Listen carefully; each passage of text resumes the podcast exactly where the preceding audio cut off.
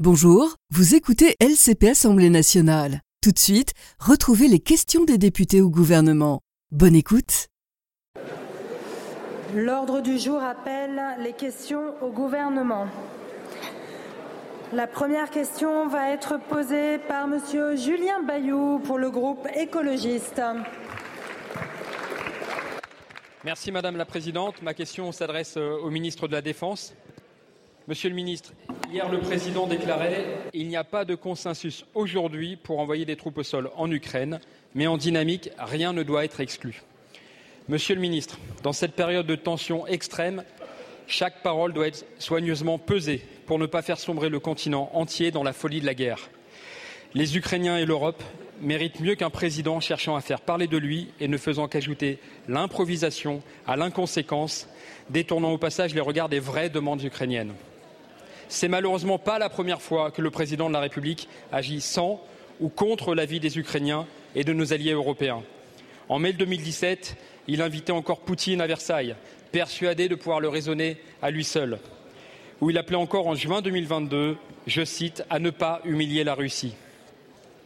En réalité, la question de l'envoi des troupes ne se pose pas. Les Ukrainiens ne nous le demandent pas. Monsieur le ministre, ce que nous demandent les Ukrainiens, c'est simple, c'est de tenir les engagements. Ce qu'ils nous demandent, c'est où est le million d'obus promis par l'Union européenne. Monsieur le ministre, quand la France mettra-t-elle tout en œuvre pour soutenir l'Ukraine? Non pas seulement l'aider à résister, mais bien à obtenir victoire. Quand arrêterons-nous d'importer du gaz naturel liquéfié russe? Quand sortirons-nous de notre dépendance à l'uranium enrichi russe? Quand fournirons-nous les munitions et les armes demandées par les Ukrainiens?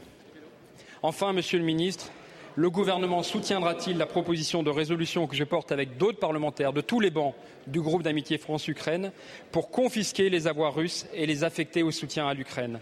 On parle ici de 200 milliards de dollars disponibles immédiatement. C'est l'aide la plus concrète que nous pouvons apporter au front ukrainien. Quand l'Ukraine se bat pour sa liberté, elle se bat pour la nôtre. Soyons à la hauteur. Merci beaucoup, mon cher collègue. La parole est à Monsieur Stéphane Séjourné, ministre de l'Europe et des Affaires étrangères.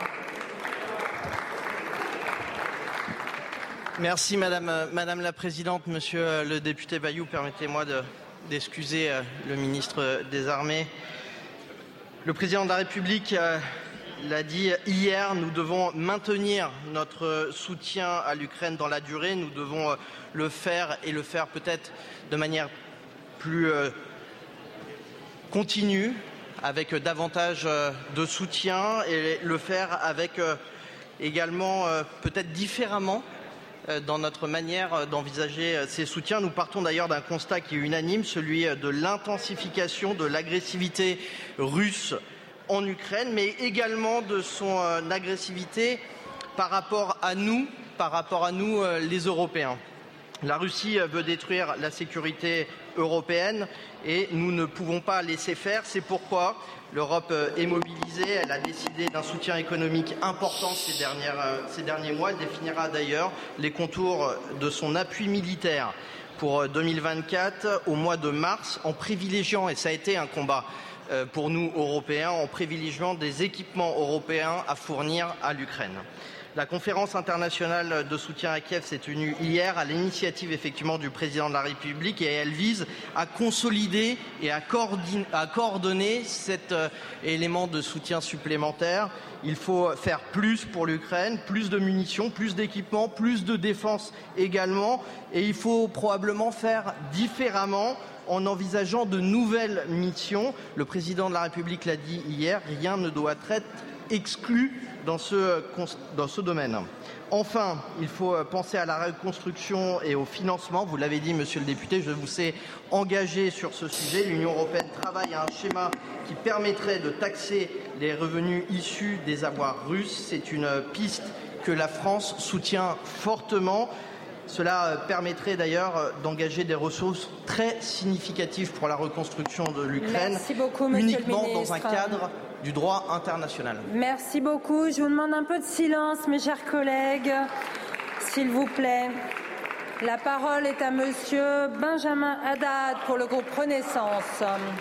Merci euh, Madame la Présidente. Monsieur le ministre de l'Europe et des Affaires étrangères, Depuis deux ans, les Ukrainiens se battent pour leur liberté et notre sécurité à tous face à l'agression.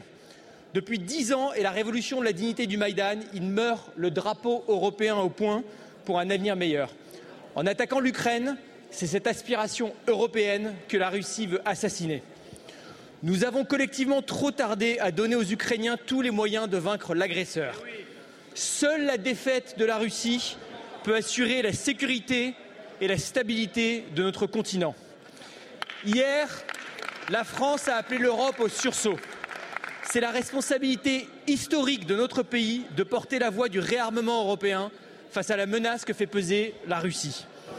Il y a ceux, y compris ici au Rassemblement national, qui nous disaient que la Russie n'attaquerait jamais, qui confondent comme toujours la paix avec la soumission à l'agresseur, ceux qui voudraient voir notre pays abandonner ses alliés, qui veulent bloquer nos institutions pour laisser notre continent à la merci des autocrates.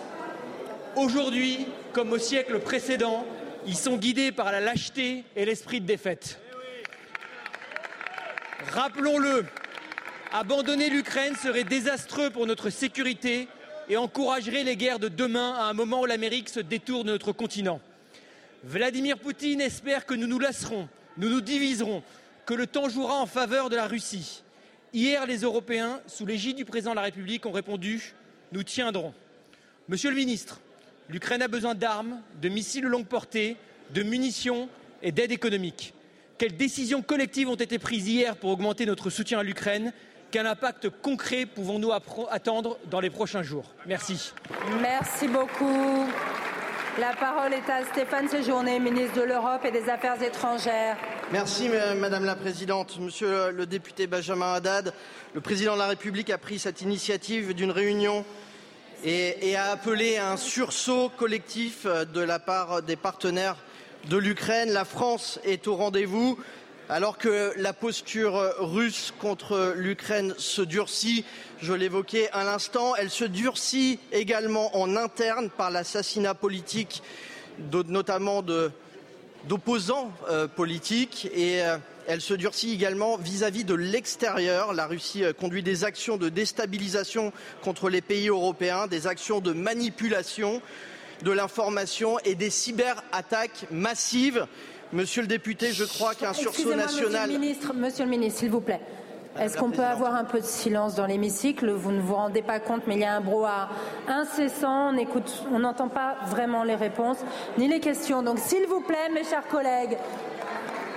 Merci, Madame la Présidente. Allez-y, monsieur. Probablement décompté. Bien évidemment. Allez-y, monsieur le ministre. Je le disais, nous devons euh, donc collectivement prendre euh, la mesure du défi euh, à la sécurité européenne et nationale qui est posé par l'agressivité russe. Il nous faut donc être très clair et très lucide. Une victoire russe sur l'Ukraine mettrait gravement en cause notre sécurité et celle de l'Europe également. Son coût serait incalculable pour nos finances publiques et également pour notre sécurité collective européenne. Surtout, il faut être conscient que la Russie ne s'arrêtera pas là. C'est pour, pourquoi le président de la République a organisé cette conférence internationale de soutien à l'Ukraine qui s'est tenue hier à, à l'Elysée. Elle nous a permis de coordonner entre alliés nos actions vis-à-vis euh, de l'Ukraine, qu'elles soient d'ailleurs euh, sur la question du financement ou sur la livraison de munitions qui doivent être intensifiées ou encore sur la nature de notre soutien. Toutes ces réflexions, mesdames et messieurs les députés, auront euh, vocation à être discutées au Parlement dans le cadre d'un débat prévu à l'article 50-1 à l'initiative du gouvernement, suivi d'un vote et la représentation nationale aura, aura dans, dans ce cadre-là en débattre. Merci, Monsieur le Ministre. La parole est à Monsieur Bastien Lachaud pour le groupe La France Insoumise. Madame la Présidente, Monsieur le Premier ministre, le président Macron a évoqué la possibilité d'envoyer des troupes françaises en Ukraine. En dynamique, rien n'est exclu. Nous serions alors de fait en guerre avec la Russie. Deux puissances nucléaires qui s'affrontent sur le territoire d'un tiers, ce n'est pas une option. C'est une escalade incontrôlée, irresponsable et insensée qui menace gravement la paix. Le président prétend créer, je cite, de l'ambiguïté stratégique. Mais il n'est pas ambigu. Il est léger, désinvolte, inconséquent, bref, irresponsable. Déjà en Suède, le président a proposé de partager la dissuasion nucléaire avec des nations européennes. Une absurdité contraire à la doctrine française qui en sape la crédibilité. Vous n'avez pas assumé. Mais maintenant, le gouvernement polonais est prêt à vous prendre au mot. Qu'allez-vous faire? La dissuasion doit servir à protéger les intérêts vitaux de la France. La France n'a jamais cru à un parapluie nucléaire. Et la semaine dernière, un accord de défense a été signé avec l'Ukraine, une nation en guerre. C'est inédit. Quand le Parlement pourra-t-il ratifier cet accord? Vous ne cessez de parler de réarmement à toutes les sauces. Cette rhétorique prépare la guerre. Mais vos coups de menton isolent la France. L'Allemagne, la Suède, l'Autriche, la Pologne se sont désolidarisés de l'annonce du président Macron. Même l'OTAN a démenti avoir de tels projets. Cessez donc d'humilier la France et d'instrumentaliser la juste cause ukrainienne. La France est une puissance dotée de l'arme nucléaire, membre permanent du Conseil de sécurité de l'ONU. Elle a toujours eu une voix singulière dans le concert des nations. Elle doit agir pour le respect du droit international au lieu de jeter de l'huile sur le feu et d'attiser la guerre. Nous devons, au contraire, œuvrer à la paix en recherchant des garanties de sécurité mutuellement acceptables, en organisant une conférence européenne sous l'égide de l'OSCE. Monsieur le Premier ministre, avez-vous conscience qu'avec un tel engrenage, vous risquez d'entraîner la France, l'Europe, le monde dans une guerre nucléaire? Merci beaucoup. La parole est à Monsieur Stéphane Séjourné, ministre de l'Europe et des Affaires étrangères. Merci Madame la Présidente. Monsieur Lachaud, les mots ont un, ont un sens. Malgré les pertes énormes sur le plan humain, sur le plan matériel, sur le plan financier, et malgré la stagnation d'ailleurs sur le terrain, la Russie n'a aucunement renoncé à ses objectifs militaires. Cela, nous pouvons peut-être le partager. Elle pense d'ailleurs avoir imposé l'idée de sa victoire. C'est faux. Et la réunion qui s'est tenue hier à l'Élysée avait d'abord et devait permettre d'abord de le rappeler. Nous avons et nous soutiendrons dans la durée l'Ukraine. Face aux attaques russes et à la déstabilisation de l'Europe qu'elles provoquent, le soutien à l'Ukraine doit donc s'accroître. L'urgence, c'est la question de la livraison des munitions dont l'Ukraine a besoin. Il s'agissait d'avancer de manière très coordonnée pour produire plus et livrer de nouvelles capacités. Au-delà, nous devons envisager de nouvelles actions de soutien à l'Ukraine. Celles-ci doivent répondre à des besoins très précis. Je pense notamment au déminage, au cyber, à la production d'armes sur place, sur le territoire ukrainien. Certaines de ces actions, et je réponds à la question, Madame la députée, certaines de ces actions pourraient nécessiter une présence sur le territoire ukrainien sans franchir le seuil de belligérance. Rien ne doit être exclu. C'était et c'est toujours la position aujourd'hui du président de la République. Et au fond, il s'agit de dire peut-être quelques vérités. D'abord, que la Russie agresse l'Ukraine et ce n'est pas l'Ukraine qui agresse aujourd'hui la Russie. D'autre part, euh, ce n'est pas à la Russie de nous dire comment nous devons aider l'Ukraine. Et puis, peut-être une vérité certaine, c'est que cette guerre peut s'arrêter à n'importe quel moment si la Russie décide de retirer ses troupes en Ukraine. Merci, Monsieur le Ministre. La parole est à présent à Madame Anna Pic pour le groupe socialiste. Merci Madame la Présidente. Ma question s'adresse à Monsieur Bruno Le Maire, qui n'est pas là, ministre de l'économie, des finances et de la souveraineté industrielle et numérique. Mercredi dernier, sans aucune consultation ni vote des parlementaires, vous avez amputé de 10 milliards d'euros les moyens de l'État. Vous œuvrez à nouveau par décision unilatérale. Pire encore, en privant le budget de l'État de 10 milliards d'euros, votre gouvernement choisit de s'en prendre au bien commun, au patrimoine de ceux qui n'en ont pas. Vous faites le choix de la casse des services publics. Santé, éducation, action sociale, autant de champs d'action dont les Françaises et les Français ont un besoin quotidien et qui vont, encore une fois, être délaissés. Le président de la République avait affirmé que l'écologie était le combat du siècle. C'est pourtant la mission écologie, développement et mobilité durable qui subit la plus forte annulation de crédits et ce sont encore les classes moyennes et populaires qui sont touchées. 2 milliards d'euros, c'est moins de ma prime rénov et la limitation de l'accès au leasing social d'un véhicule électrique par exemple. Le Premier ministre quittant la rue de Grenelle pour s'installer à Matignon déclarait emmener la cause de l'école avec lui. Quelques semaines plus tard, son gouvernement vient d'acter près de 700 millions d'euros d'économies pour la seule mission enseignement scolaire c'est 1,6 milliard si nous y ajoutons l'enseignement supérieur et la recherche. Et cela au moment même où la carte scolaire suscite inquiétude et colère de la part des parents et des enseignants, au moment où nos jeunes lycéens remplissent leurs vœux sur Parcoursup et craignent de ne pas trouver des places pour réaliser leurs rêves d'avenir. D'autres choix étaient pourtant possibles, à commencer par la taxation sur les superprofits à laquelle vous continuez de vous opposer. Surtout, votre gouvernement pouvait renoncer à poursuivre les cadeaux fiscaux aux plus riches, à ceux qui font des bénéfices records et aux plus grandes entreprises. Par exemple, 4 milliards d'euros sur l'ISF, 10 milliards sur la CVAE. Les Françaises et les Français attendent des services publics de qualité sur l'ensemble du territoire. Ils constatent leur retrait continu.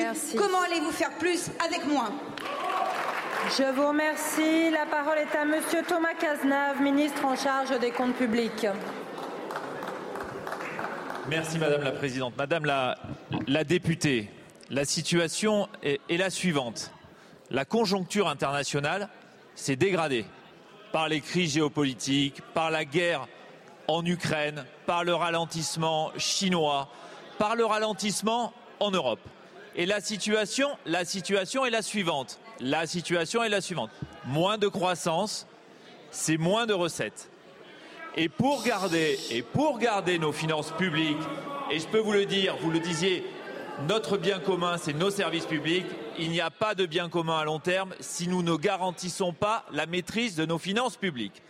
Donc moins de recettes, moins de dépenses. 10 milliards, 10 milliards d'euros.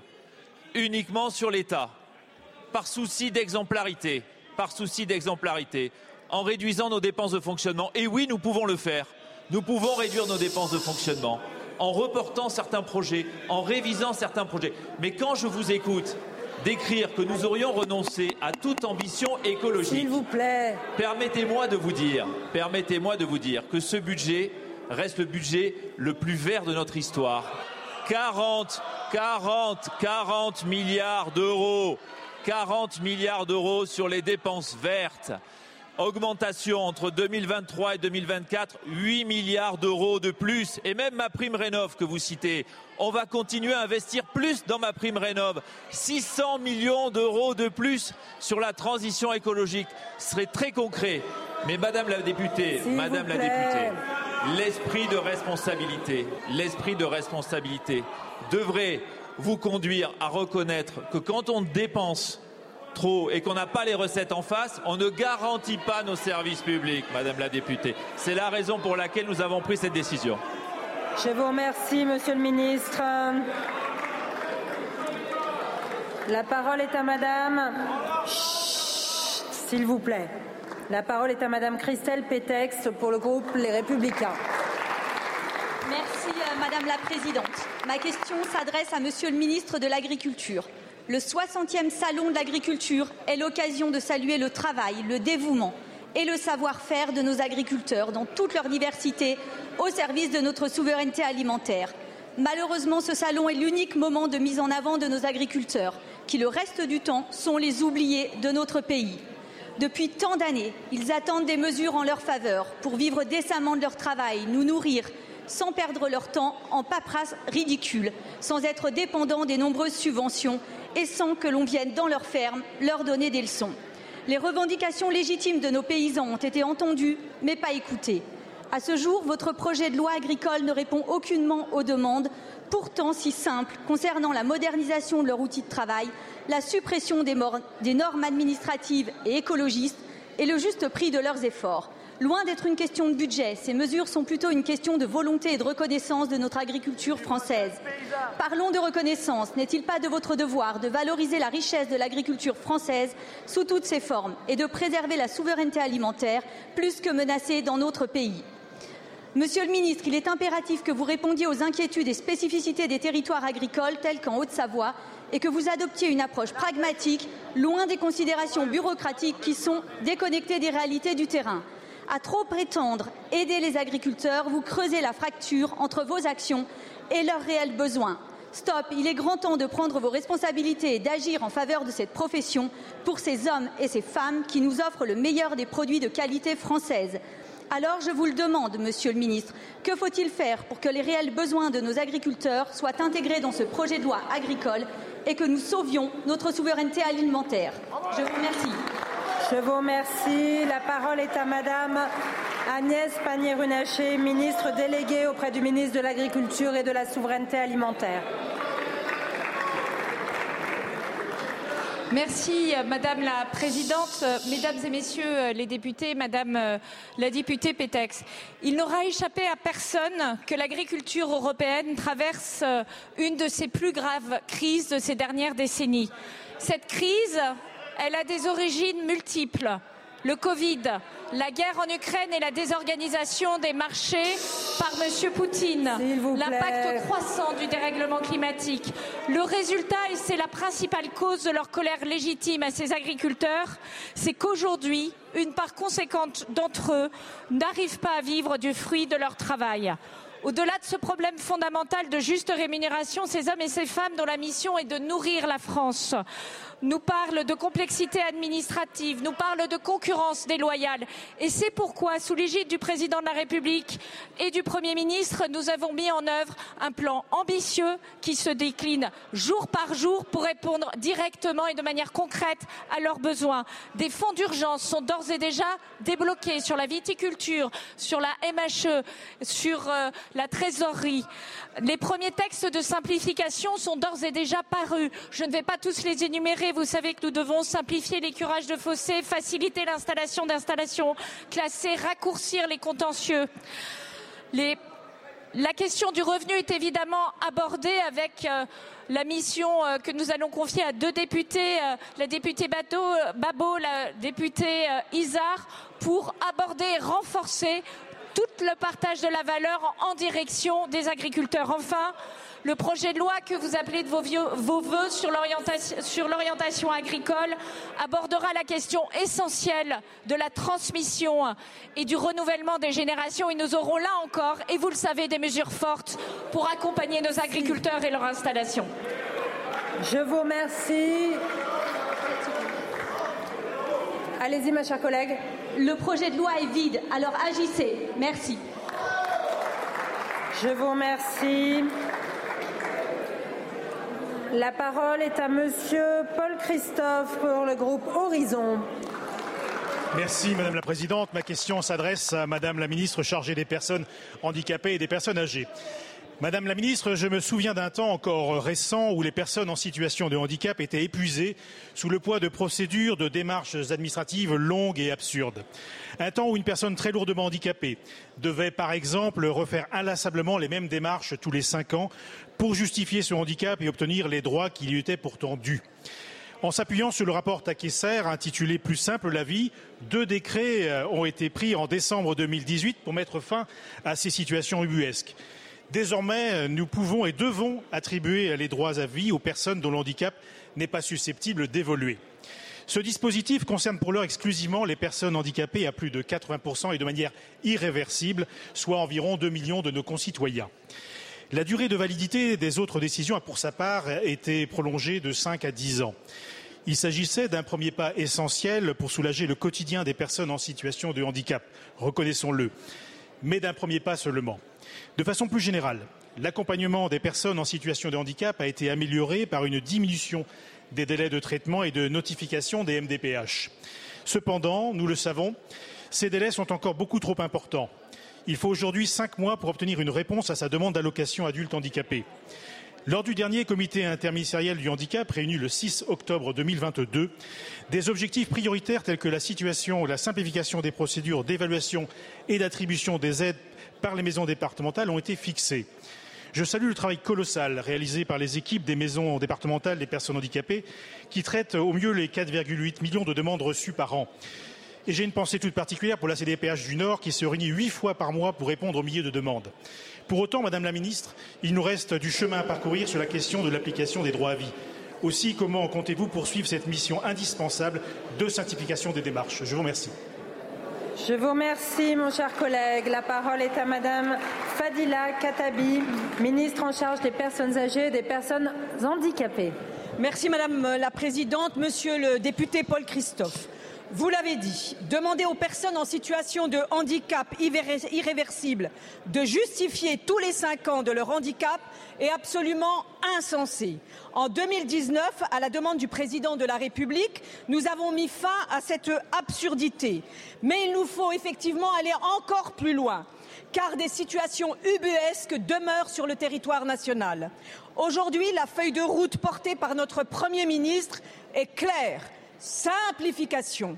Simplifier la vie des Français, simplifier la vie des personnes en situation de handicap, simplifier leurs aidants, la vie des aidants. Cette simplification administrative concerne près de 70% des notifications MDPH et permet de libérer du temps aux équipes. En fait, il nous faut remettre de l'humain au cœur de l'action publique, au cœur des services publics. La dernière CNH l'a acté. D'ici la fin de l'année, un rendez-vous en présentiel sera proposé à chaque primo arrivant avec un référent parcours joignable directement. Cette simplification permet aussi de désengorger les procédures des MDPH car il nous faut répondre plus rapidement aux demandes d'identification. Avec la ministre Catherine Vautrin, nous y veillerons avec la plus grande attention. De plus, il faut le souligner, une disparité existe entre les différents départements, ce qui a le don d'exaspérer nos concitoyens. Il nous faut donc mieux communiquer sur les droits, mais aussi simplifier encore plus les démarches et accorder de nouveaux droits autant que faire se peut. Je connais, monsieur le député, votre engagement. Travaillons-y ensemble. Je vous remercie. Merci beaucoup, madame la ministre. La parole est à Madame la Présidente Le Pen pour le groupe Rassemblement national. Madame la Présidente. Monsieur le Premier ministre, le premier devoir d'un pays, c'est de ne disposer de la vie de ses soldats que pour défendre son indépendance ou pour préserver son intégrité, ou alors de les engager si, dans le cadre d'une alliance, des obligations ont été contractées. Mais là, sur un terrain extérieur, il faudrait intervenir alors que nos intérêts vitaux ne sont pas engagés. Il faudrait intervenir militairement avec nos soldats. Alors on me dit que c'est dans l'intérêt de l'humanité, mais quel est donc ce droit divin qui a fait de la France le soldat de toutes les justes causes dans le monde, alors que le seul empire mondial existant, les États-Unis, s'y refuse? À l'heure l'heure où tant de personnes, y compris des responsables politiques, parlent de la guerre avec tant de désinvolture, la chef de l'opposition que je suis ne peut rester silencieuse devant les propos d'une extrême gravité tenus hier soir par Emmanuel Macron. Et je trouve que les propos de l'ancien président François Mitterrand en réponse à ceux qui souhaitent encore, souhaitaient envoyer des troupes en Bosnie et que je viens de citer, sont d'une parfaite actualité.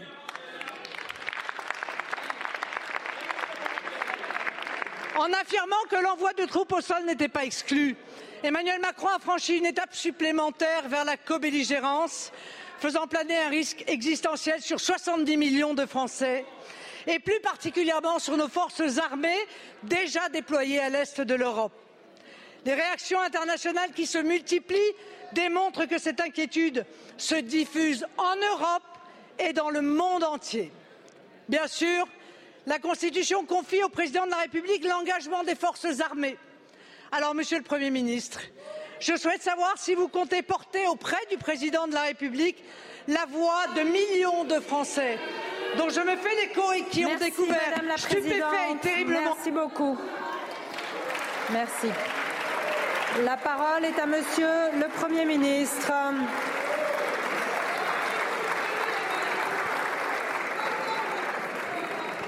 Merci Madame la Présidente, Mesdames et Messieurs les députés, Madame la Présidente Le Pen. On avait failli y croire. On a failli y croire quand on a commencé à vous entendre donner l'impression que vous dénonciez l'agression russe contre l'Ukraine, alors même que vos députés européens ont systématiquement voté contre toutes les sanctions qui étaient proposées contre la Russie, contre les oligarques. On avait failli y croire quand on vous a entendu, avec le plus grand des cynismes, rendre hommage à la mémoire d'Alexei Navalny alors que vos députés ont refusé de voter les textes qui étaient proposés au Parlement européen en soutien à cet opposant russe mort dans les geôles de la Russie. Et la réalité, Madame la Présidente Le Pen, c'est que vous attendiez la première occasion pour rappeler les vraies fidélités qui sont les vôtres, que vous attendiez la première occasion pour montrer le vrai visage qui est le vôtre. Le visage d'une responsable politique qui refuse tout simplement de reconnaître qu'il y a une guerre initiée par un pays autoritaire, un pays où les opposants meurent dans des geôles, c'est la Russie. Qu'il y a une guerre imposée à l'Europe qui frappe un pays, une démocratie, c'est l'Ukraine. Madame la Présidente Le Pen, vous refusez visiblement de voir que ce n'est pas seulement une guerre contre l'Ukraine qu'a engagé Vladimir Poutine. C'est aussi une, guerre contre des valeurs, des valeurs qui l'exècrent, les valeurs de la démocratie, les valeurs de la liberté.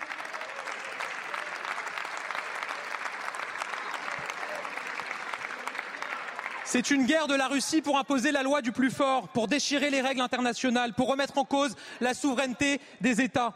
Si nous acceptons, si nous nous résignons, si nous détournons le regard, personne ne sait où la Russie s'arrêtera, Madame la députée Le Pen. Ce n'est pas un hasard.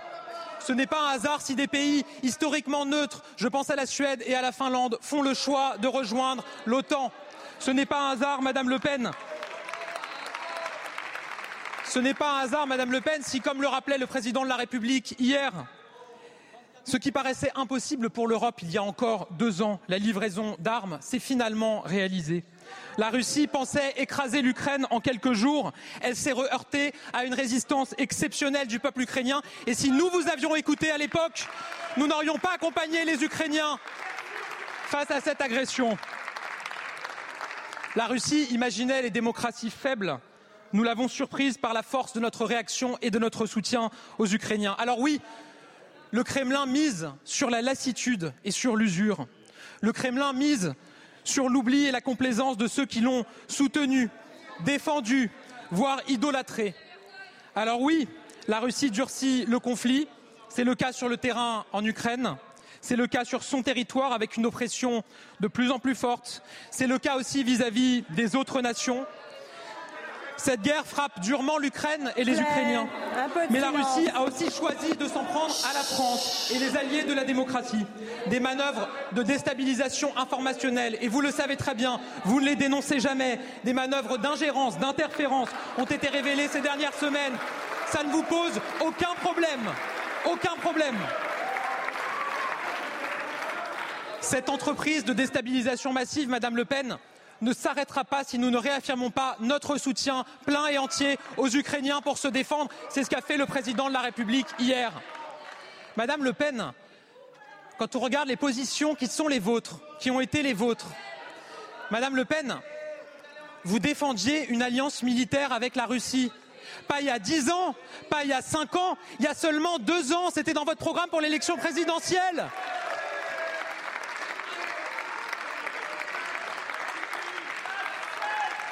Si vous aviez été élu, si vous aviez été élu en 2022, Madame Le Pen, on ne serait pas en train de fournir des armes aux Ukrainiens pour se défendre, on serait en train de fournir des armes à la Russie pour écraser les Ukrainiens. C'est ça la réalité. C'était dans votre programme.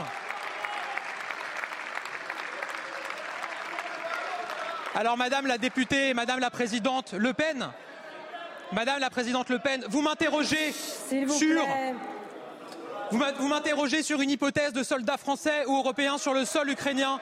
Mais je vais vous le dire, Madame Le Pen, quand on lit les enquêtes qui sont réalisées, encore celle du Washington Post le 30 décembre dernier, il y a lieu de se demander si les troupes de Vladimir Poutine ne sont pas déjà dans notre pays. Je parle de vous et de vos troupes, Madame Le Pen.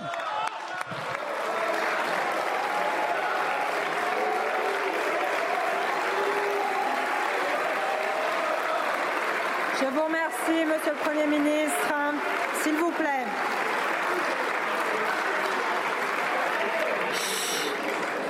S'il vous plaît, la parole est à Madame Catherine Couturier pour le groupe La France Insoumise. Merci Madame la Présidente. Collègues, Monsieur le ministre de l'Agriculture, mais a priori il n'est pas là. Le 30 novembre, vous avez tout fait pour que notre proposition de loi pour des prix rémunérateurs garantis aux agriculteurs soit mise en échec à six voix près. Ces mesures ont été reprises et portées par le monde agricole. Leurs actions ont payé.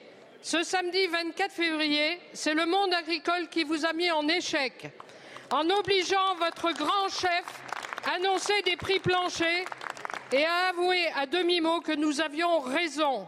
Je considère que c'est un premier point gagné. Monsieur le ministre, il n'y a pas de honte à s'être trompé.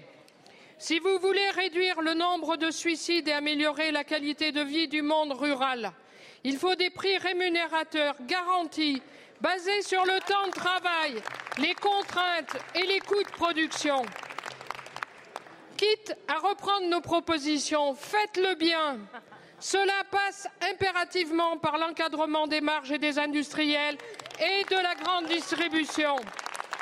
Car l'un ne va pas sans l'autre. L'agro-industrie a augmenté ses marges de 71%. L'inflation alimentaire a augmenté de 14% en un an.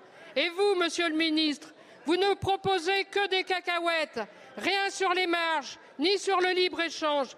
Vous préférez vous cacher derrière des clichés démagogiques sur l'économie soviétique. Un peu de sérieux et de cohérence, s'il vous plaît. Alors, monsieur le ministre, Mettrez-vous fin aux accords de libre-échange pour que les prix planchers fonctionnent et puissent protéger nos agriculteurs de la concurrence déloyale? Reprendrez-vous notre proposition de loi en instaurant des prix rémunérateurs garantis aux paysans et encadrant les marges?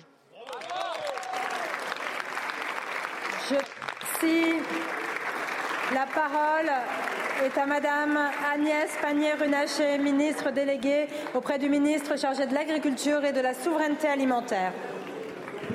Merci Madame la Présidente, Mesdames et Messieurs les députés, Madame la députée Couturier. Le travail de nos agriculteurs, c'est le pain nourricier de notre nation. Ce travail, il structure notre souveraineté alimentaire. Et il serait inacceptable aujourd'hui que ce travail ne soit pas récompensé à sa juste valeur. Mais nous n'avons pas attendu la crise agricole qui frappe en ce moment les capitales européennes pour nous engager aux côtés de nos agriculteurs. Ça a été tout l'objet des différentes lois EGalim que nous avons votées. Et combien d'exploitations ont été sauvées par cette majorité qui a pris ses responsabilités pour mieux répartir la valeur entre les producteurs, les industriels et les distributeurs. Alors vous avez raison, Madame Couturier, il y a encore un, problème de revenus. Et c'est pour ça que nous continuons à agir. C'est pour cela que le président de la République a annoncé samedi qu'il irait plus loin encore dans la loi Egalim pour s'assurer que son application soit conforme à l'esprit de ce que nous avons construit ces six dernières années, pour faire en sorte que les agriculteurs puissent vivre correctement de leur travail. Mais ces prix planchers, ce ne sont pas ceux que vous voulez mettre en œuvre. Ce ne sont pas ceux d'une économie soviétique, d'une économie qui conduirait à la pénurie ou à l'explosion des importations depuis l'étranger. Car ce que vous proposez, malheureusement, ne fonctionne pas. C'est déconnecté des réalités du marché. Nous, ce que nous voulons faire euh, mettre en œuvre, ce sont des prix construits avec les producteurs et l'ensemble de la filière. Ce sont des références de prix connectées à l'économie, connectées à la réalité des marchés qui protègent nos exportations, qui permettent de faire vivre notre agriculture et qui protègent les revenus des agriculteurs. Les députés Isard et Babot fourniront leurs travaux d'ici quatre mois et nous pourrons ensemble en discuter dans cet hémicycle. Je vous remercie, Madame la Ministre. Euh, Madame Couturier. Madame la Ministre, il faut revenir au niveau du plancher des vaches pour pouvoir discuter vraiment avec les agriculteurs. Je vous remercie. La parole est à Madame Natalia Poudzirev pour le groupe Renaissance. Merci Madame la Présidente. Ma question s'adresse au ministre de l'Europe et des Affaires étrangères. Madame la Ministre, le décès d'Alexei Navalny le 16 février dernier a provoqué une onde de choc et nous adressons nos pensées à ses proches.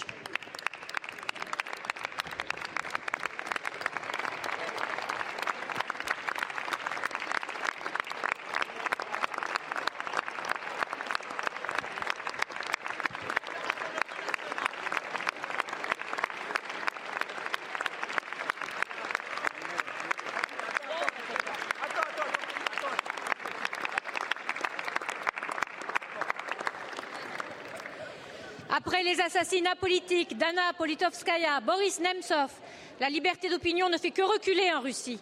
À quelques jours de l'élection présidentielle en Russie, le régime du Kremlin intensifie la répression. C'est pourquoi j'ai adressé aux députés de la Douma une lettre co-signée par une centaine de collègues que je remercie. Nous y demandons la libération de tous les prisonniers politiques, rappelons notre attachement au principe démocratique de pluralisme et notre soutien sans faille à la souveraineté de l'Ukraine. À cet égard, L'ambiguïté du Rassemblement national ne peut plus être dissimulée. Alors que ces députés européens ont voté contre une résolution condamnant l'arrestation de Navalny, ils s'émeuvent maintenant de sa disparition et continuent à s'opposer à l'envoi d'armement à l'Ukraine. Il n'est plus possible aujourd'hui de rester aveugle face au durcissement de la posture russe, aux manœuvres de déstabilisation, tentatives d'assassinat commises en territoire européen. L'Europe subit également des attaques cyber et une guerre informationnelle massive. À l'occasion de la conférence de soutien à l'Ukraine qui s'est tenue hier à l'Elysée, le président de la République a déclaré La défaite de la Russie est indispensable à la stabilité et à la sécurité en Europe et a appelé un sursaut européen, d'autant plus nécessaire que planent des incertitudes du côté américain. Face à la menace russe, l'Europe doit se doter d'une stratégie commune. Madame la ministre, il convient de se préparer à toute éventualité et de ne rien exclure. Pouvez-vous revenir sur les points de consensus trouvés lors de cette conférence et le renforcement des sanctions à l'encontre de la Russie?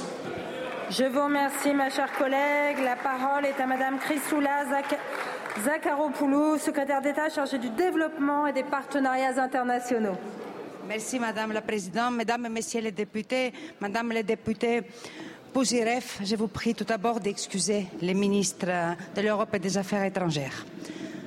La responsabilité du régime du Kremlin dans la mort d'Alexei Navalny ne fait aucun doute. Sa mort en colonie pénitentiaire atteste de la nature du régime russe, qui éradique les voix des opposants, qui agresse l'Ukraine. Dans cette peur des dissidents et des opposants, nous devons voir un aveu de faiblesse. C'est aussi le signal d'une désinhibition croissante du Kremlin dont nous devons tenir compte. Avec la mort d'Alexei Navalny, ce sont nos principes qui sont en jeu. Il est en effet essentiel de continuer à dénoncer les attentes aux droits de l'homme et la répression des libertés en Russie. Cette politique de répression n'apporte rien de bon à la Russie. Elle fait fuir les esprits libres et créatifs qui demeuraient encore en Russie. La France, je voulais souligner, qui est fière de les accueillir sur son territoire. Merci. Je vous remercie, Madame la Ministre. La parole est à Madame Joëlle Mélin pour le groupe Rassemblement national. Merci, Madame la Présidente. Monsieur le ministre de l'Intérieur, voilà dix ans déjà, il existait à Mayotte une filière d'immigration elle était purement sanitaire et elle provenait des grands lacs africains. Il s'agissait des grands brûlés, victimes du supplice du pneu. Aujourd'hui, la filière a été structurée par des passeurs comoriens. Ils utilisent des boutres depuis la Tanzanie, puis transfèrent les migrants sur des quassas au large des Comores.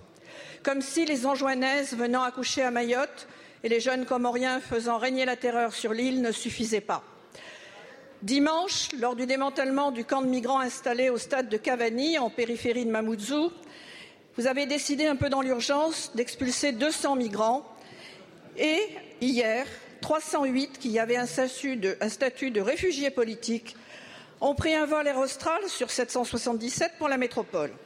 108 seront accueillis dans un lieu affixé, 200 sont déjà hébergés au château historique de Grignon, dans les Yvelines, sans même consulter Madame le maire. La, rumeur est insistante à Mamoudzou pour dire que ces réfugiés ont réintégré brièvement le camp alors qu'ils étaient régulièrement hébergés sur l'île. Sur place, la situation est chaotique. La pluie empêche la suite du décasage. Et il y a encore 700 personnes sur place et potentiellement les 90 migrants du centre de rétention. Alors, Monsieur le Ministre, quand allons-nous enfin faire pression sur le président des Comores pour qu'il cesse cet encouragement insupportable à l'immigration sur notre 101e département. Combien envisagez-vous de voyages en 777 pour gérer une politique de débordement du, tonneau des Danaïdes pour des migrants venus de pays subafricains qui s'embrassent les uns après les autres? Combien de châteaux prestigieux à différents titres allons-nous vider de leurs trésors pour accueillir des populations totalement déracinées dans un moment d'urgence non anticipée? À quand la fin de cette politique de perdant-perdant Je vous remercie. Je vous remercie. La parole est à Madame Sabrina Gresti-Roubache, ministre en charge de la ville et de la citoyenneté. Merci, euh, Madame la Présidente. Madame la députée euh, Melin. Euh, en réponse donc à la situation sanitaire humanitaire, vous venez de le rappeler, constatée sur un campement situé aux abords du stade de Cavani à Mamoudzou, l'État a décidé effectivement de procéder à une mise à l'abri, parce que c'est bien une mise à l'abri. 306 personnes sous statut de réfugiés, merci de le rappeler, et donc bénéficiaires d'une protection internationale, ont été ainsi acheminées en Ile-de-France cette nuit. Elles, elles viennent de République démocratique du Congo, de Somalie, du Rwanda, du Burundi, du Soudan et de Tanzanie. Ce sont 208 majeurs et 100 mineurs. Il y a 40 familles. Il est de notre devoir d'offrir à ces personnes une solution d'hébergement digne, digne de notre pays, de notre tradition d'accueil, afin de procéder à une réorientation et à une orientation adaptée. Elles sont provisoirement accueillies en Ile-de-France et accompagnées par les services de l'État et les associations sur place. Comme pour les mises à l'abri effectuées régulièrement en métropole, rien de nouveau. L'État a pris en charge le transport des personnes vers la solution d'hébergement. À défaut, il n'aurait pas été possible de procéder à cette opération de solidarité nationale au bénéfice de Mayotte. C'est ça qu'il faut rappeler. C'était une, une, une, solidarité réelle avec nos compatriotes à Mayotte. Cette dépense est prise en charge totalement dans le budget global de mise à l'abri. Je vous remercie. Je vous remercie, Madame la Ministre. Madame la députée. Oui, Madame la Ministre. Madame la Ministre, nous avons bien entendu, les Français apprécieront, les Mahorais apprécieront. Je vous remercie. La parole est à Monsieur le Président Chassaigne pour le groupe Gauche démocrate et républicaine. Monsieur le Premier ministre, hier, le chef de l'État, lors de la conférence de soutien à l'Ukraine organisée dans l'urgence, a annoncé aux débeautés que l'envoi de troupes en Ukraine n'est pas exclu et qu'il serait mis en place une coalition de missiles à longue portée visant à frapper la Russie dans la profondeur. Cette déclaration improvisée, prononcée avec légèreté, comme si son auteur n'en mesurait pas toute la portée, sonne comme une fuite en avant militariste totalement irresponsable. Depuis deux ans, les députés du groupe GDR dénoncent sans ambiguïté l'invasion illégale de l'Ukraine par la Russie et en appellent à déployer des moyens diplomatiques pour trouver une solution pacifique. Après plus de 700 jours de guerre, l'évolution de la situation montre qu'en dépit de l'aide militaire fournie à l'Ukraine, l'escalade de la guerre n'a apporté de réponse ni à l'aspiration des Ukrainiens à vivre libres en sécurité, ni à la nécessité de rétablir la paix dans cette partie de l'Europe. Pire, les risques d'engrenage et de généralisation du conflit sont plus importants que jamais. Après certaines déclarations britanniques et allemandes qui nous demandent de nous préparer à une guerre européenne à brève échéance, après la signature d'un accord militaire entre la France et l'Ukraine, lourde conséquences. Nous ne pouvons que nous inquiéter face à cette déclaration belliciste du président qui nous entraîne dans une escalade guerrière dangereuse pour le continent. À rebours, à rebours des va-t-en-guerre, nous exigeons que la France prenne en responsabilité la tête en Europe d'une coalition pour la paix, une coalition pour la paix sous l'égide des Nations Unies. Pourquoi, Monsieur le Premier ministre? Pourquoi ne pas proposer cette voie pour mettre fin à cette guerre? Je vous remercie, Monsieur le Président. La parole est à Monsieur le Premier ministre.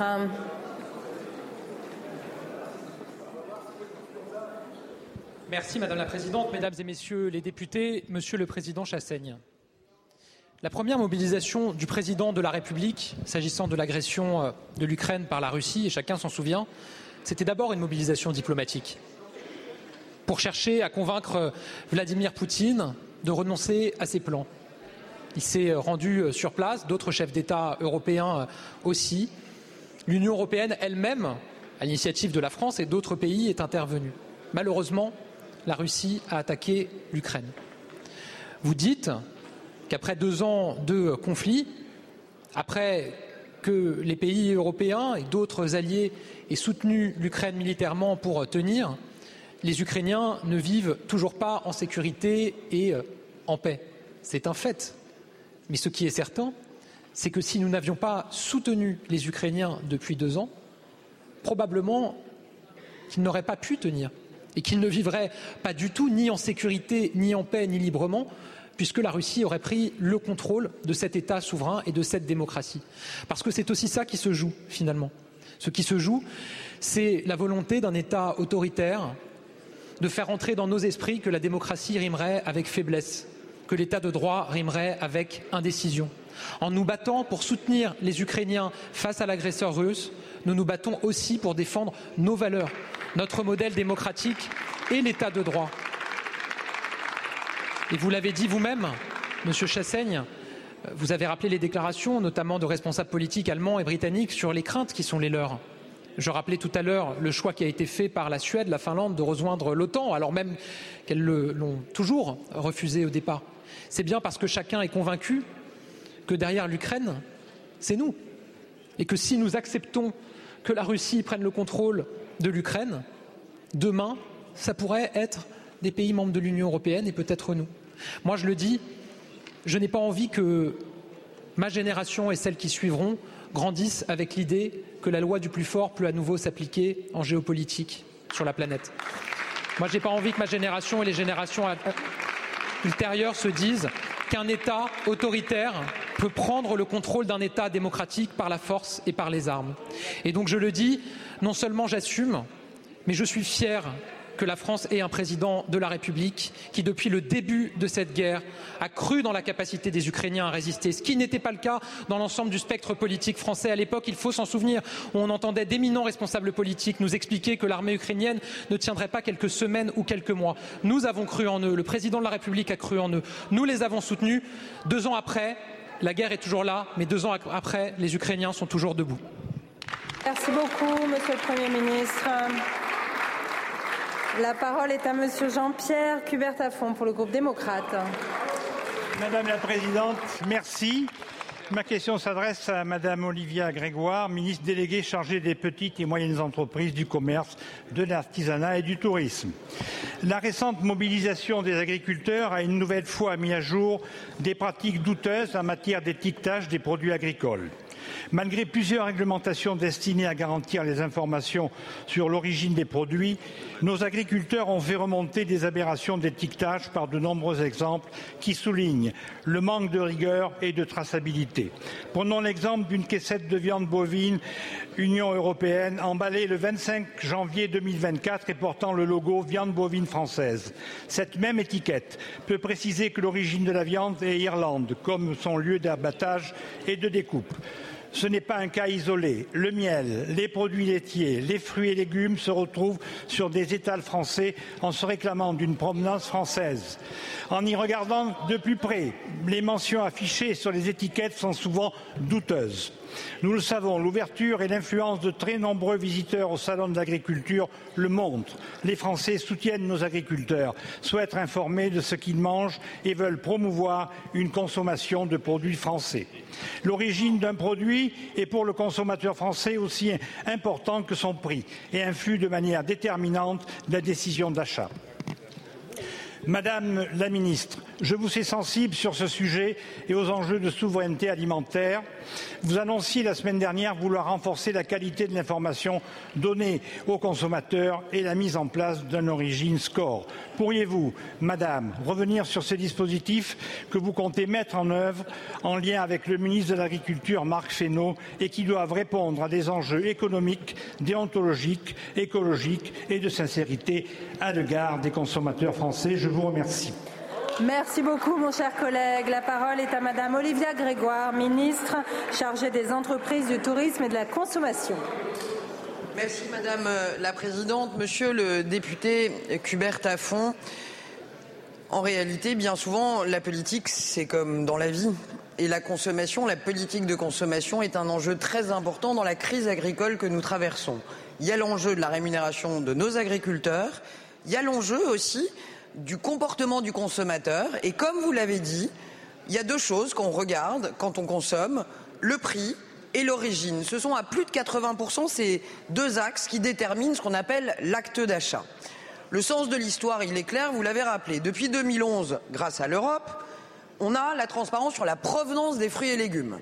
Depuis 2020, grâce à la majorité, on a la provenance des viandes, mais aussi des vins, les origines.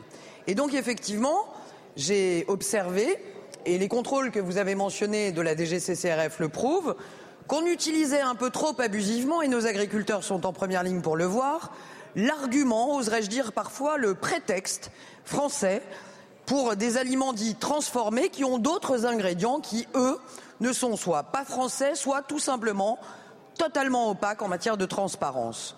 Informer à moitié, ça n'est pas informer, informer quand ça vous arrange et que c'est français, en cachant le reste, ça n'est pas non plus informé. Alors la dynamique est claire, le modèle est simple. Le Nutri-Score, une démarche volontaire, une démarche qui a été portée par l'ensemble des acteurs. 80% des consommateurs, 93% des consommateurs connaissent le Nutri-Score. 60% des produits le comportent. Il n'y a pas eu de loi, il n'y a pas eu de difficulté, c'est une démarche volontaire. J'ai donc lancé un rendez-vous mi-mars à l'ensemble des acteurs de l'agroalimentaire, tous confondus avec les associations de consommateurs, en leur disant travaillons ensemble à quelque chose d'assez simple qui puisse permettre aux consommateurs de savoir l'origine des ingrédients, pas que c'est que quand c'est français, pardon. Et on a une très belle occasion l'an prochain à l'Europe, dans la révision du règlement INCO, de le porter dans l'Europe entière. Je vous remercie. Merci beaucoup, Madame la Ministre.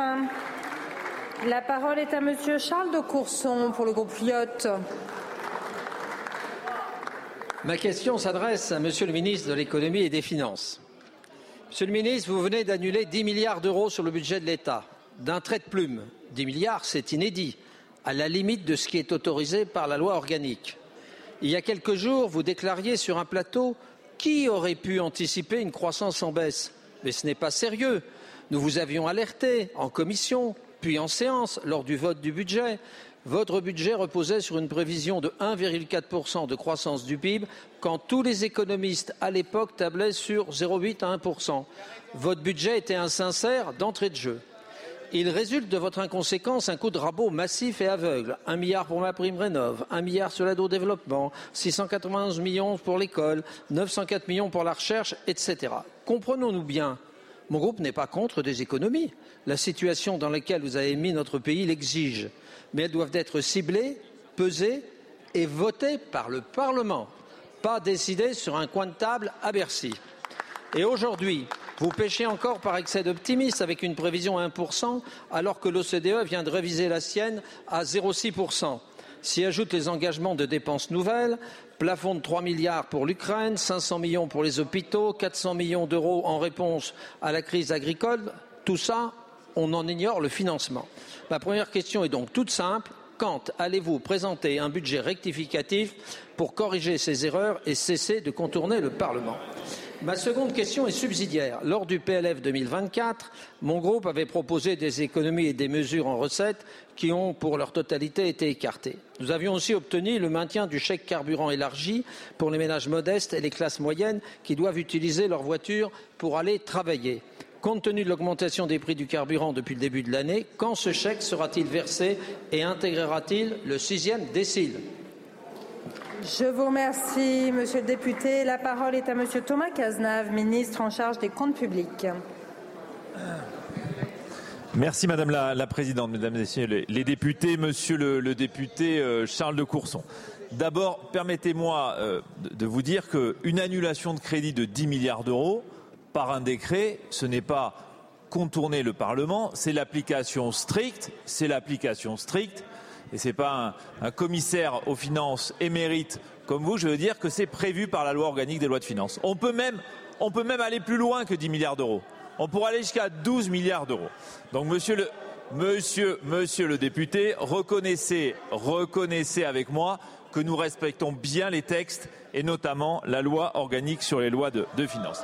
S'agissant de votre question, s'agissant de votre question sur la révision de la croissance, nous l'avons révisée il y a quelques jours, au même moment d'ailleurs que l'Allemagne, que l'Allemagne qui a ramené sa prévision de croissance de 1,3 à 0,2.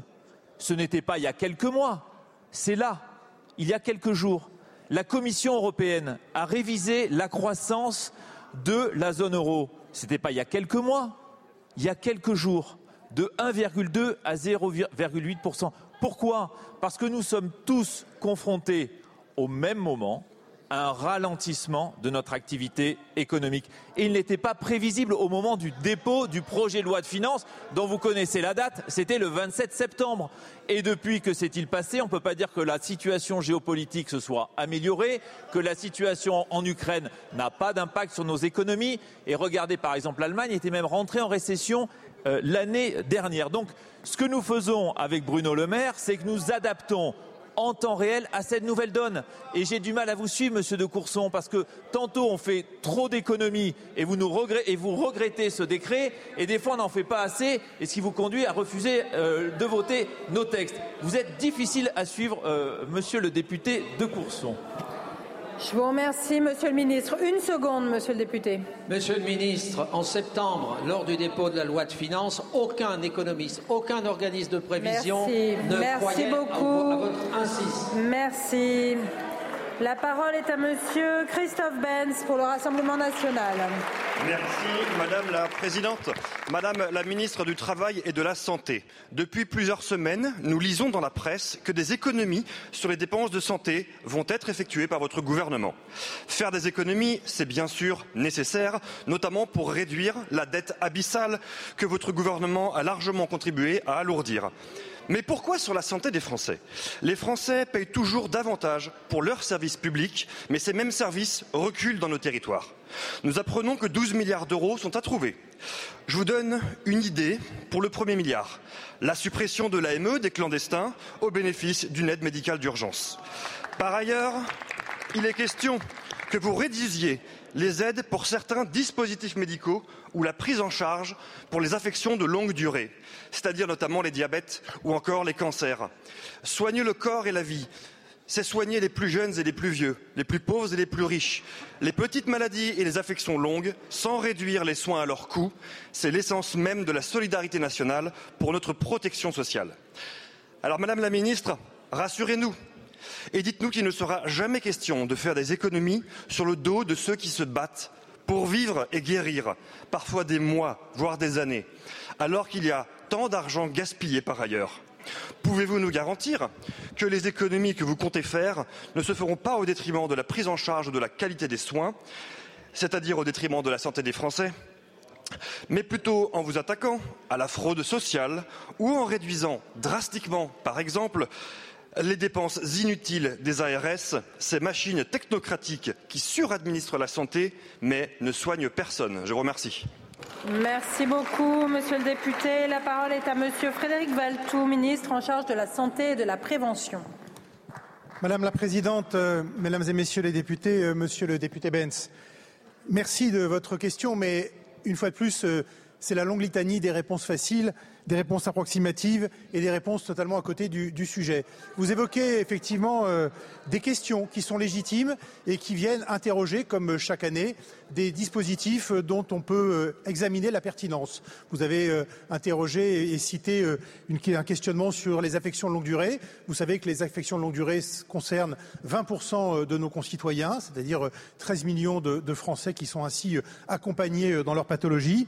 Ça représente les deux tiers des remboursements par l'assurance maladie et donc il n'est pas illégitime, illogique, euh, comme ça a été fait euh, régulièrement, d'interroger, je le redis, la pertinence de ces euh, dispositifs.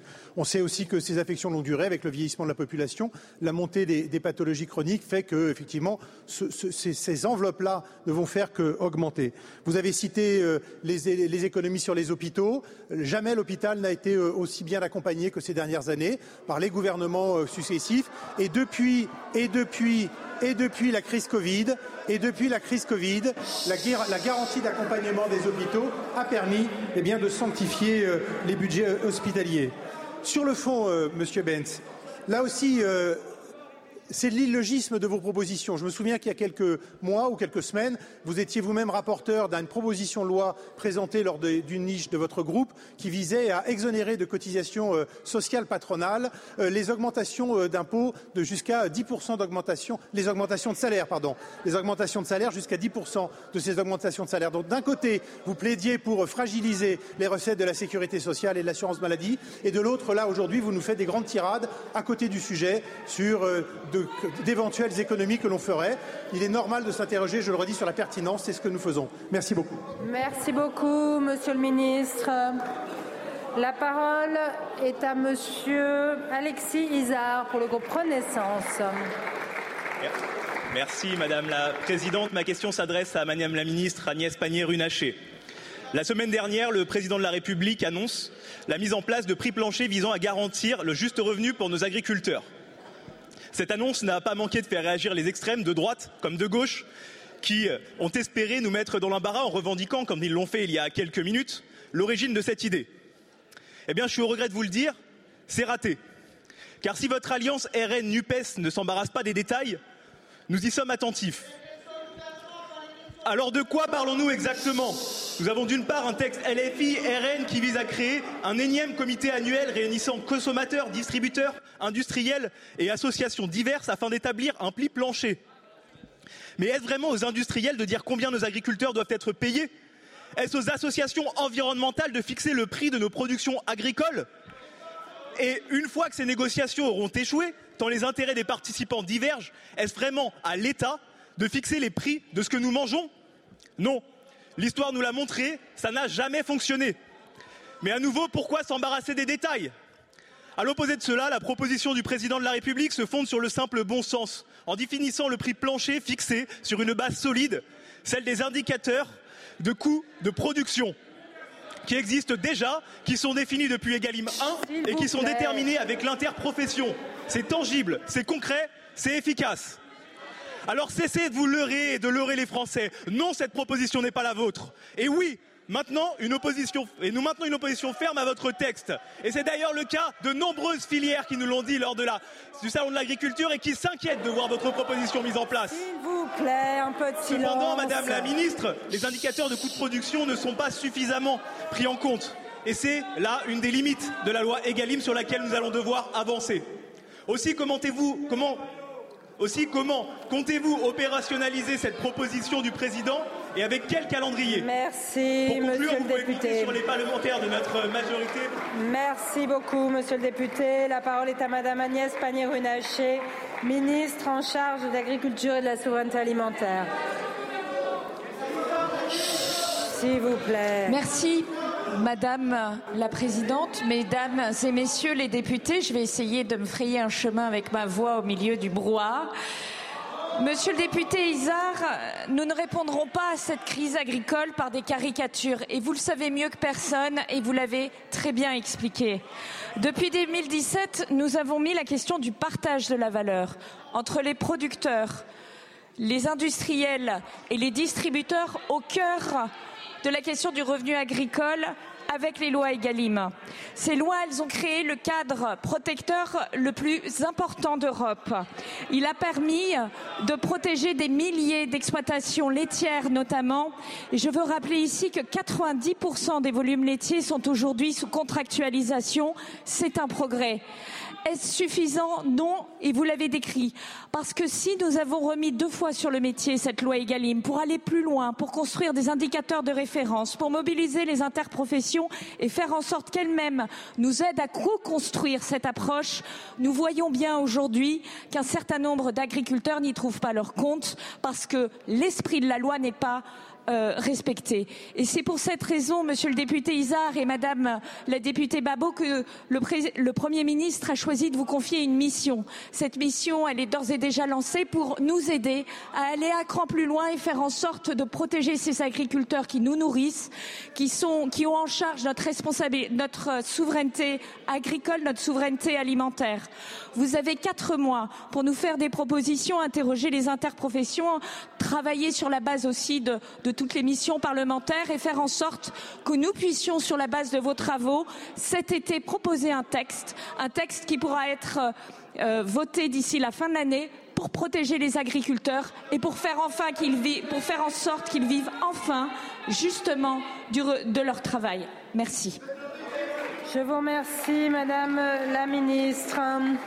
La parole est à Monsieur Carlos Martens Bilongo pour le groupe La France Insoumise. Madame la Présidente, Monsieur le Ministre, chers collègues, 8 millions de morts, 7 millions de déplacés internes. Dans l'indifférence générale, le sang coule au Congo. La République démocratique du Congo est victime de graves violations du droit international humanitaire et des droits de l'homme. Je vous parle de crimes contre l'humanité, de crimes de guerre, de viols, d'exactions contre les enfants et les femmes, d'enrôlement forcé d'enfants soldats. Le sang coule au Congo. Depuis 25 ans, la ville de Goma, le Nord et le Sud Kivu sont confrontés à une crise humanitaire et sécuritaire déchirante. Les institutions internationales reconnues sonnent l'alarme depuis trop longtemps. Ainsi, l'UNICEF et le Programme alimentaire mondial préviennent que les surpopulations dans les camps de déplacés entraînent des risques accrus mortels, de, maladies mortelles. Personne ne peut dire qu'il l'ignorait. Et pourtant, cette guerre est oubliée, alors que le trafic de matières premières à la racine de ce conflit, le cobalt, le lithium, le coltan, circulent librement et atterrissent jusque dans nos portables. Cette guerre est passée sous silence, pourtant nos téléphones sonnent. En mars 2023, le président de la République, Emmanuel Macron, est venu tenir une conférence économique sur les minerais stratégiques à Kinshasa. Il a parlé d'argent, il n'a pas parlé du sang des Congolais. Le monde est-il indifférent à la souffrance africaine Face à l'aveuglement volontaire des responsables politiques et économiques, je veux affirmer que pour nous, la vie des Congolais compte. Il y a urgence. Le M23 groupe armé directement soutenu par le Rwanda, selon les rapports des Nations Unies, s'est rapproché de Goma, ville de 2 millions d'habitants. Nous, nous avons le devoir d'agir. Il a fallu attendre un communiqué du 20 février dernier pour que le Quai d'Orsay déclare que la France est très préoccupée par la situation et appelle le Rwanda à cesser tout soutien au M23 et à se retirer du territoire congolais. Les mots sont importants, les actes le sont plus encore. Alors, Madame la Ministre, allez-vous geler vos coopérations militaires avec le Rwanda et procéder à des sanctions économiques et diplomatiques? Je vous remercie, mon cher collègue. La parole est à Madame Chrysoula Karopoulou, secrétaire d'État chargée du développement et des partenariats internationaux. Mesdames, Messieurs les députés, Messieurs les députés Bilongo, je vais vous répondre au nom du ministre de l'Europe et des Affaires étrangères. Nous sommes très préoccupés par l'intensification des combats à l'est de la RDC et en particulier autour de Goma c'est avec la plus grande fermeté que nous avons condamné la poursuite des offensives du groupe M23 tout comme nous condamnons la présence des soldats rwandais sur le territoire congolais et leur soutien au M23. Par ailleurs, la RDC doit travailler au désarmement des effets, des de. Nous soutenons, comme vous savez, les initiatives de paix pour la région des Grands Lacs et je salue particulièrement les efforts menés par l'Angola. Jeudi, le ministre Journée s'est entretenu avec ses homologues congolais et rwandais. Il portait un message clair que je puis moi-même relayer. Nous appelons ces deux pays à la désescalade et à la reprise d'un processus de paix. Il y a une semaine, la France a initié une réunion du Conseil de sécurité sur la situation et nous avons soutenu l'adoption des actions contre des responsables du M23 et des FDLR. Enfin, je voudrais souligner que la France se tient fermement aux côtés des populations congolaises qui font face à ces drames humanitaires.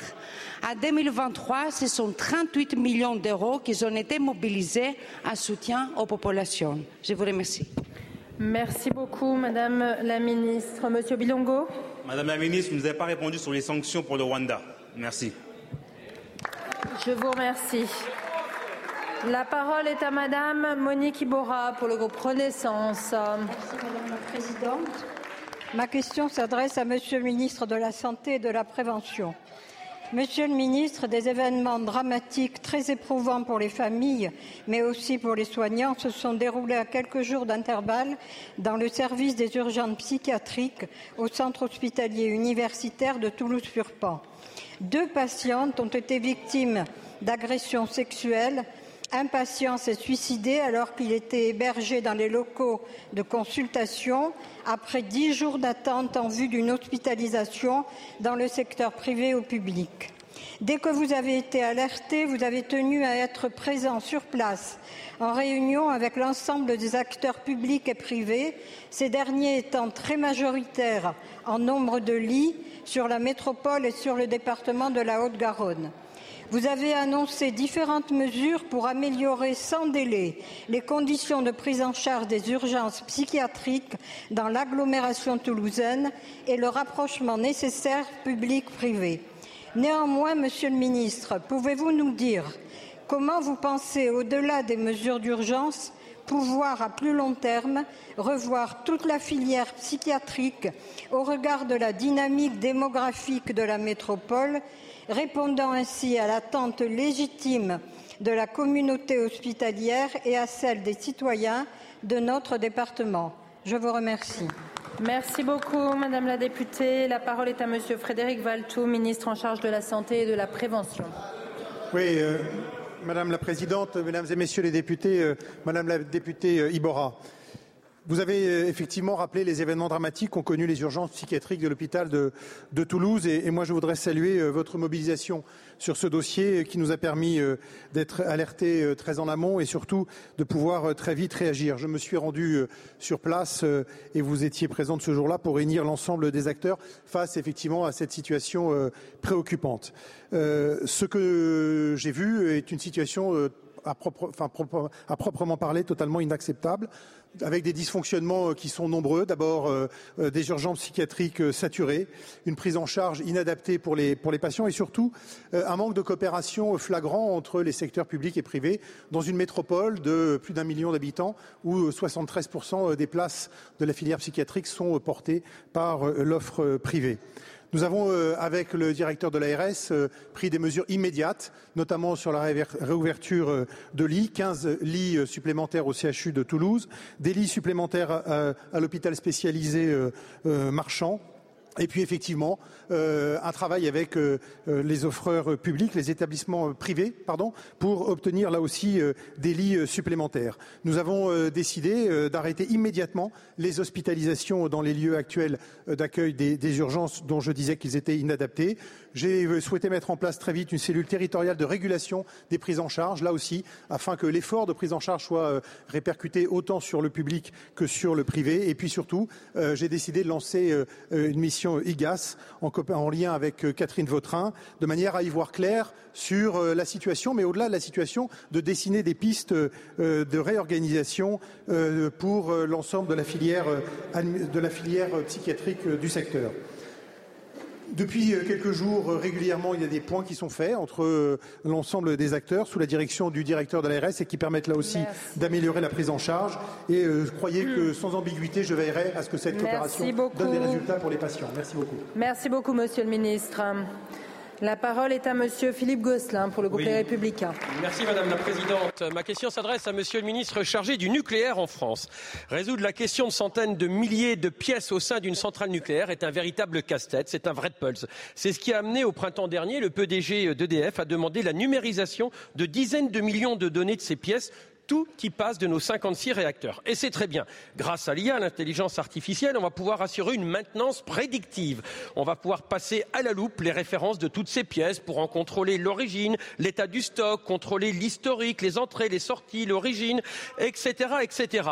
Évidemment, ce sont des données sensibles à ne pas mettre entre toutes les mains et on rappellera qu'il s'agit d'installations nucléaires dont les éléments commerciaux et industriels sont couverts par le secret. Bon, l'intérêt, c'est de pouvoir mieux organiser la gestion des stocks si utiles pour assurer une maintenance qui a quand même posé quelques questions ces derniers temps. Le hic, parce qu'il y a un grand hic, c'est que tous ces secrets vont être confiés à Amazon. Oui, à Amazon, avec une filiale AWS spécialisée dans le service de cloud pour 860 millions d'euros et euh, c'est cette mission sensible qui va lui revenir. Alors, monsieur le ministre, je m'interroge. Cela ne vous gêne pas d'être en contradiction avec la stratégie nationale d'un cloud souverain, ça a été dit et redit, au moins euh, d'un nuage sécurisé sur le territoire national ou peut-être européen. Ça ne vous gêne pas de voir que les données nucléaires sensibles vont relever du droit américain? Pour une part. Ça ne vous gêne pas de savoir que Snowden, depuis 2013, a bien indiqué que eh bien, les services de renseignement américains se servaient de ces données données. Nous, ça nous gêne.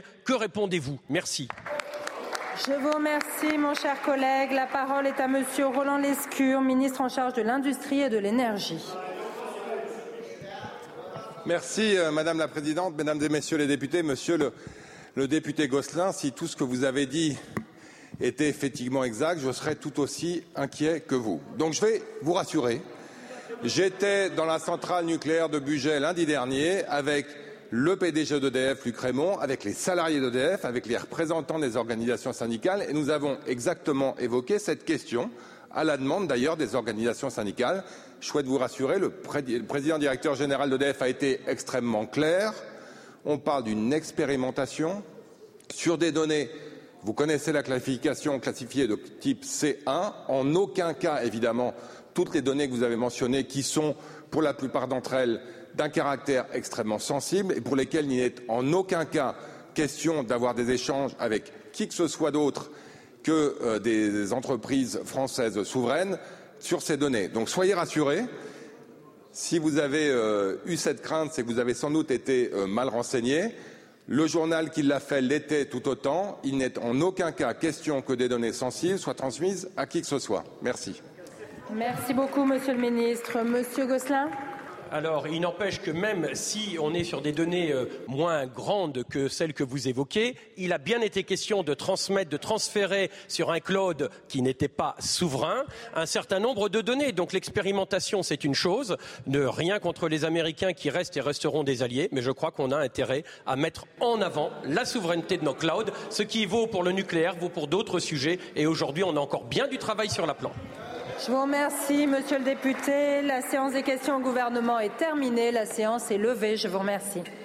Vous venez d'écouter Les questions au gouvernement, un podcast proposé par LCP Assemblée nationale chaque mardi. À bientôt.